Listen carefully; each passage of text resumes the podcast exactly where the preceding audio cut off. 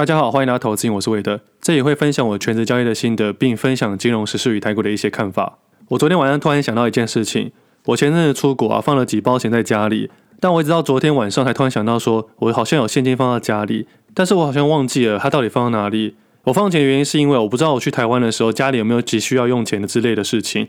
我出国预先领了一些钱放到家里的某些角落，结果我没有刻意去记放在哪里，我只记得当下放的时候觉得这个地方真不错。有点隐秘又不难取得，也因为它有点隐秘，一直到今天我还是找不到那几包钱。我心中是有那个画面，它好像放在某个暗暗的地方，但是我一直想不到那个暗暗的地方在哪里。而且我还依然记得，我当下在放的时候是有点得意的，有点隐秘却不难取得。有时候真的觉得自己像个生活白痴一样，精挑细选，但是忘记放哪里。这让我想到以前的事情啊，我记得我国小的时候就有电脑了。我印象中那个时候还没有网络，所以我都拿来玩弹珠台啊，或接龙之类的游戏。直到有一天，我们家开始申办网络了，而我也是那时候开始玩天堂这个游戏。但是玩游戏啊，很容易就着迷，时常会熬夜的时候偷偷打电动。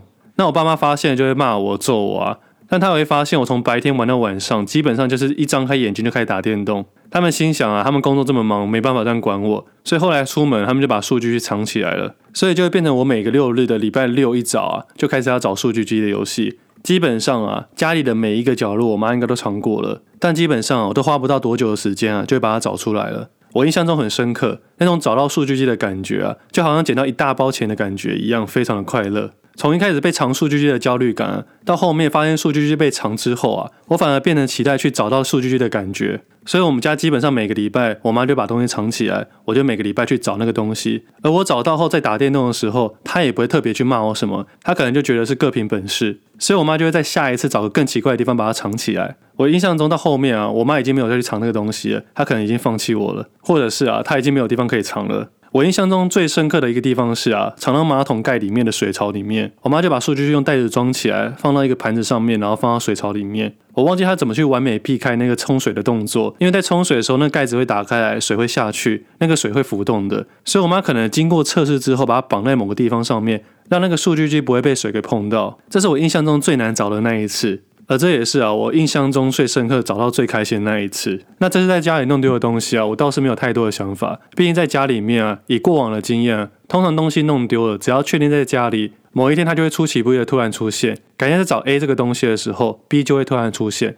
只要那个东西不是非常急迫性啊，通常我都这么做。我不知道你们也是不是这样想的？你们碰到东西弄丢是急迫性的把它找出来，还是放着等缘分出现的时候它自然会出现？这让我想到费斯汀格法则，它的简单说法就是啊，面对人生的各种处境跟状态啊，我们其实都有选择能力。当我们遇到不幸的事情啊，我们可能会怨天尤人、焦虑、生气、忧虑都有可能。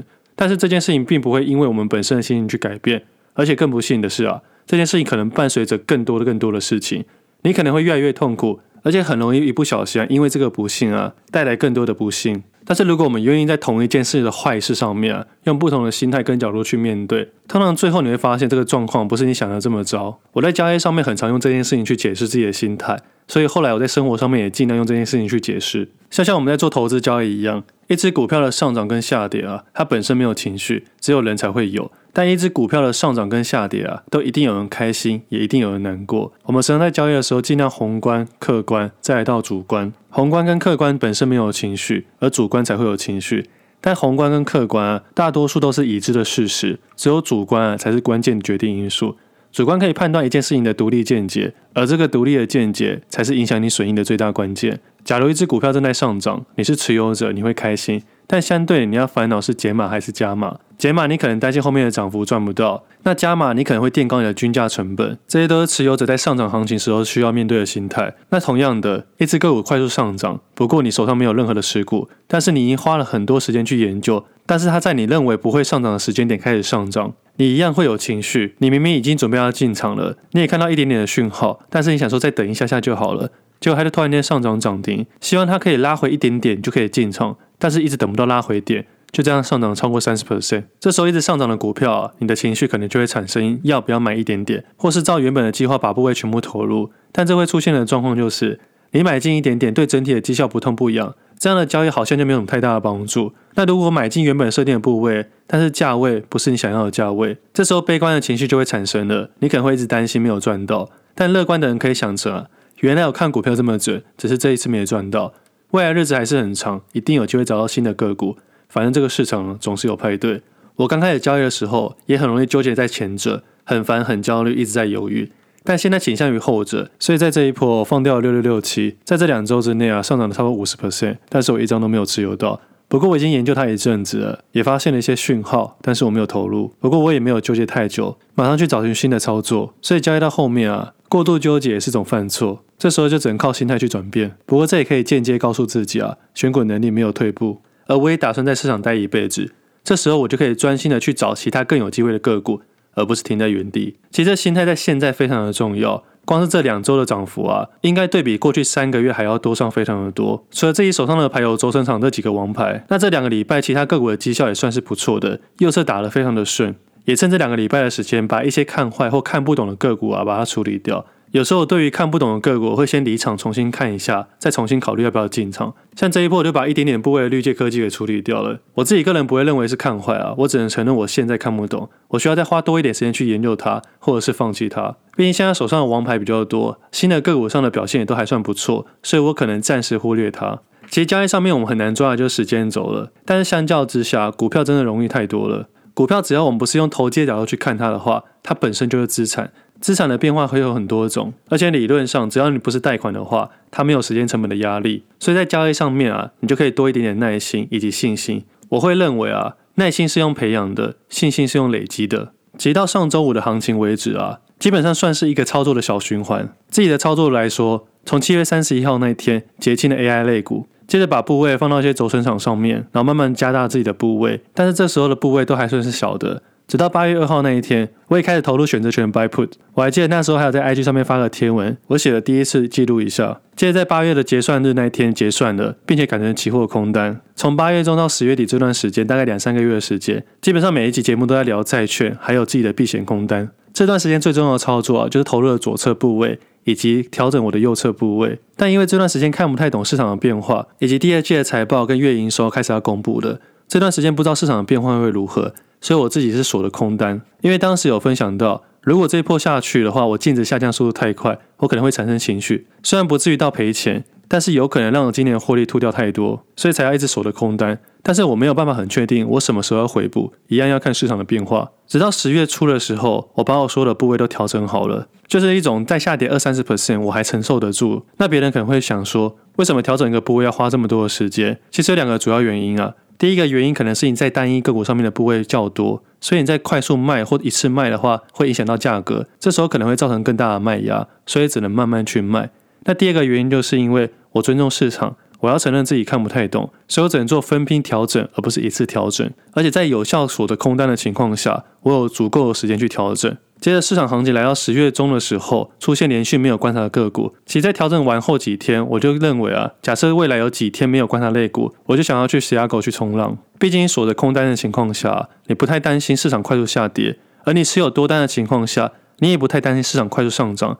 而且以当时的状况来说啊，国际股市正在偏空走，所以要一次反转的几率啊比较小，除非除非有个触发点。虽然人在国外，但是每天还是有看盘。那我自己觉得自己很幸运啊。我直到回国后的几天啊，才从没有观察类股到有观察类股。而在有观察类股的那一天，就是十一月一号，我把我持有两个多月的空单全部回补，并且刚好也是那一天啊，带我妈去银行买美债。我自己很难判断说当时做的决定是因为什么而做了什么，我觉得很难去判断。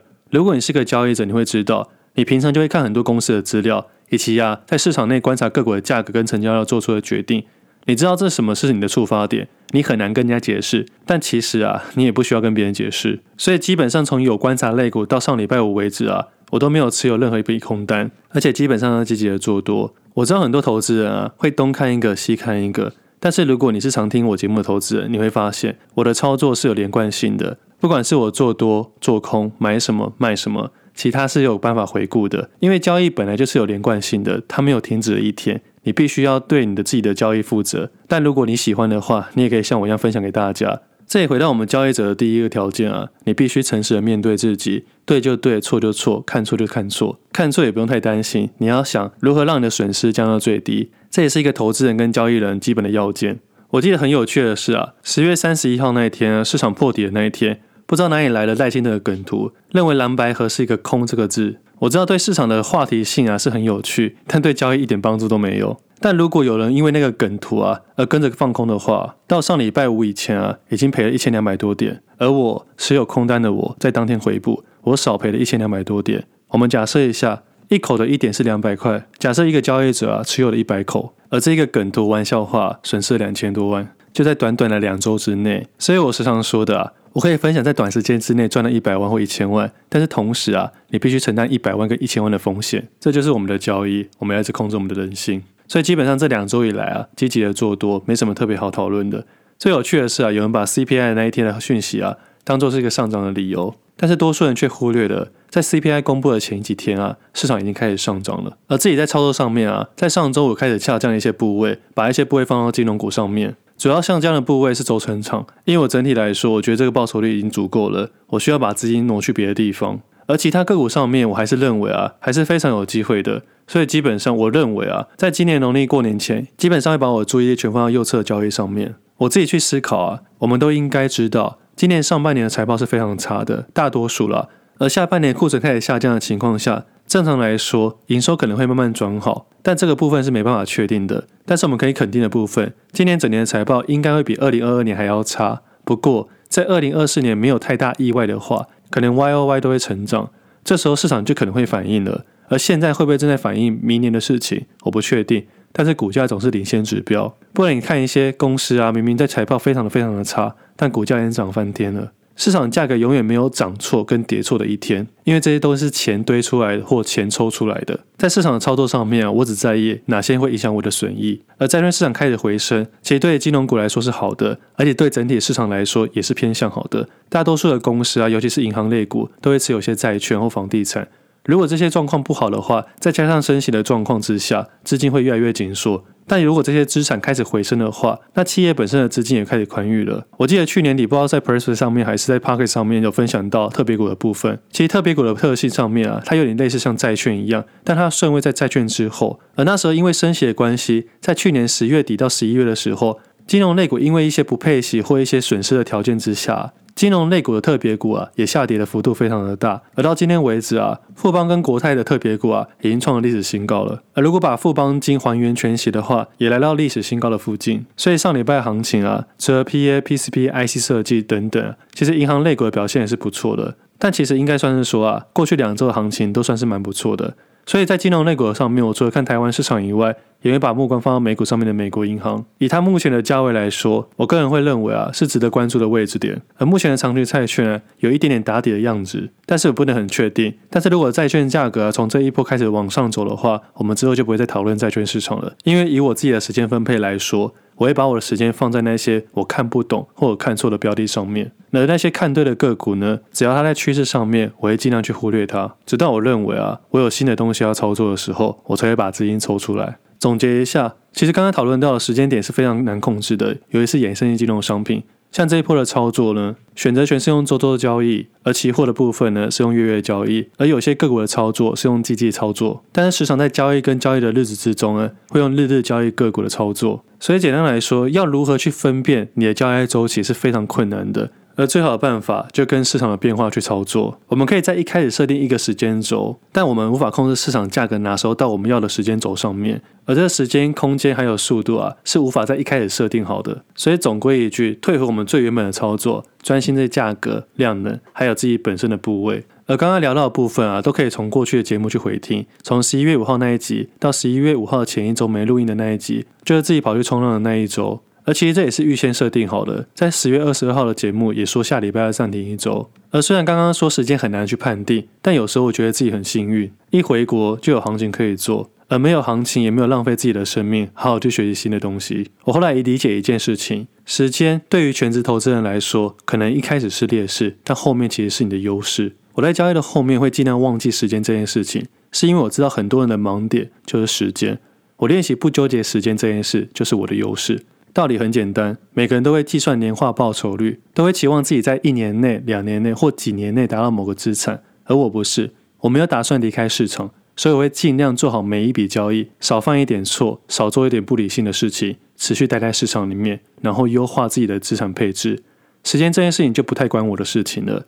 这很奇怪，我知道，我们太容易进了市场就急着赚钱。但有没有想过，这会不会就是多数人没办法赚钱的原因？每个人都想进来资本市场面抢钱，但真的能抢到钱的有多少？我知道忘记时间这件事情没有几个人可以做到，因为它考验到一个投资人的耐心以及信心，而耐心需要培养，信心需要累积。我们都担心自己老了、病了、死了，直到某一天的交易啊，我想开了，你去烦恼这件事情没有用，生老病死本来就是必经之路，而且啊，我们根本也不知道明天跟意外谁会先来。所以，如果过度去计算这个年化报酬率的时候啊，你很容易被时间的框架给绑住。你怎么能确定啊，不会在赚了一亿之后隔天暴毙？我很幸运在市场赚了一些钱，而且也学到一些东西，也领悟了很多关于钱与生活的问题。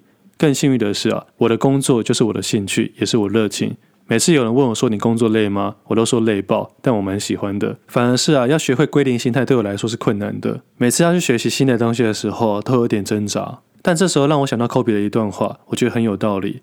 科比的球风跟个性大家应该都了解，他独有黑曼巴的精神，不管是球场上的球场下，他都有自己的一套方式啊，去燃烧他的自己的生命，超越自我。不过他自己在受访中也坦然说啊，转换跑道的经验一点都不容易。对于那些正在或即将奉献岁月给运动的后辈们啊，他分享了一些退休的建言。身为运动员最困难的地方就是你必须重新来过，你必须放下自负，然后重新开始，你得重新当个初学者。学习各种基本的事物，这是最艰难的部分。除非，除非当你找到热爱的事物的时候，所有事情都变得有意义了。这段话是科比得到小金人的时候得奖感言。我觉得对我这种一辈子在市场里面的人来说非常有帮助。有时候拿到电脑，拿掉网络啊，我根本什么都不是。但是你要用什么样的心态去面对新的事物，在一开始的确是蛮困难的。而科比的这段话的确帮助我很多心态面的问题。虽然自己不是运动员，虽然自己也不是什么角色，但是我一直认为啊。全职交易员啊，就像运动员一样，你必须自律、努力，还有执行力。而当你这三点可以做到的时候，当一个初学者，然后再用贾博士的演讲里面说的一段话，保持你的愚蠢，保持你的饥饿，就能离开同温层。而我自己会多加一条啊，维持你的好奇心。这时候就可以来到初学者的归零心态。慢慢的，如果你是个交易者，你会发现，你就可以真正体悟到啊，科斯托兰尼说到的，你必须爱钱，但却要懂得跟他保持距离。时时当一个初学者，就能跟他保持点距离，让自己的生活简单点、平凡点，你就可以持续爱钱。如果死亡那一天你还留下很多很多的钱，代表你活着有一点点可惜，你没有有效利用自己的时间。你想想，如果明天世界末日，乞丐跟富翁谁会比较快乐？今天节目先到这里，我们下次见，拜拜。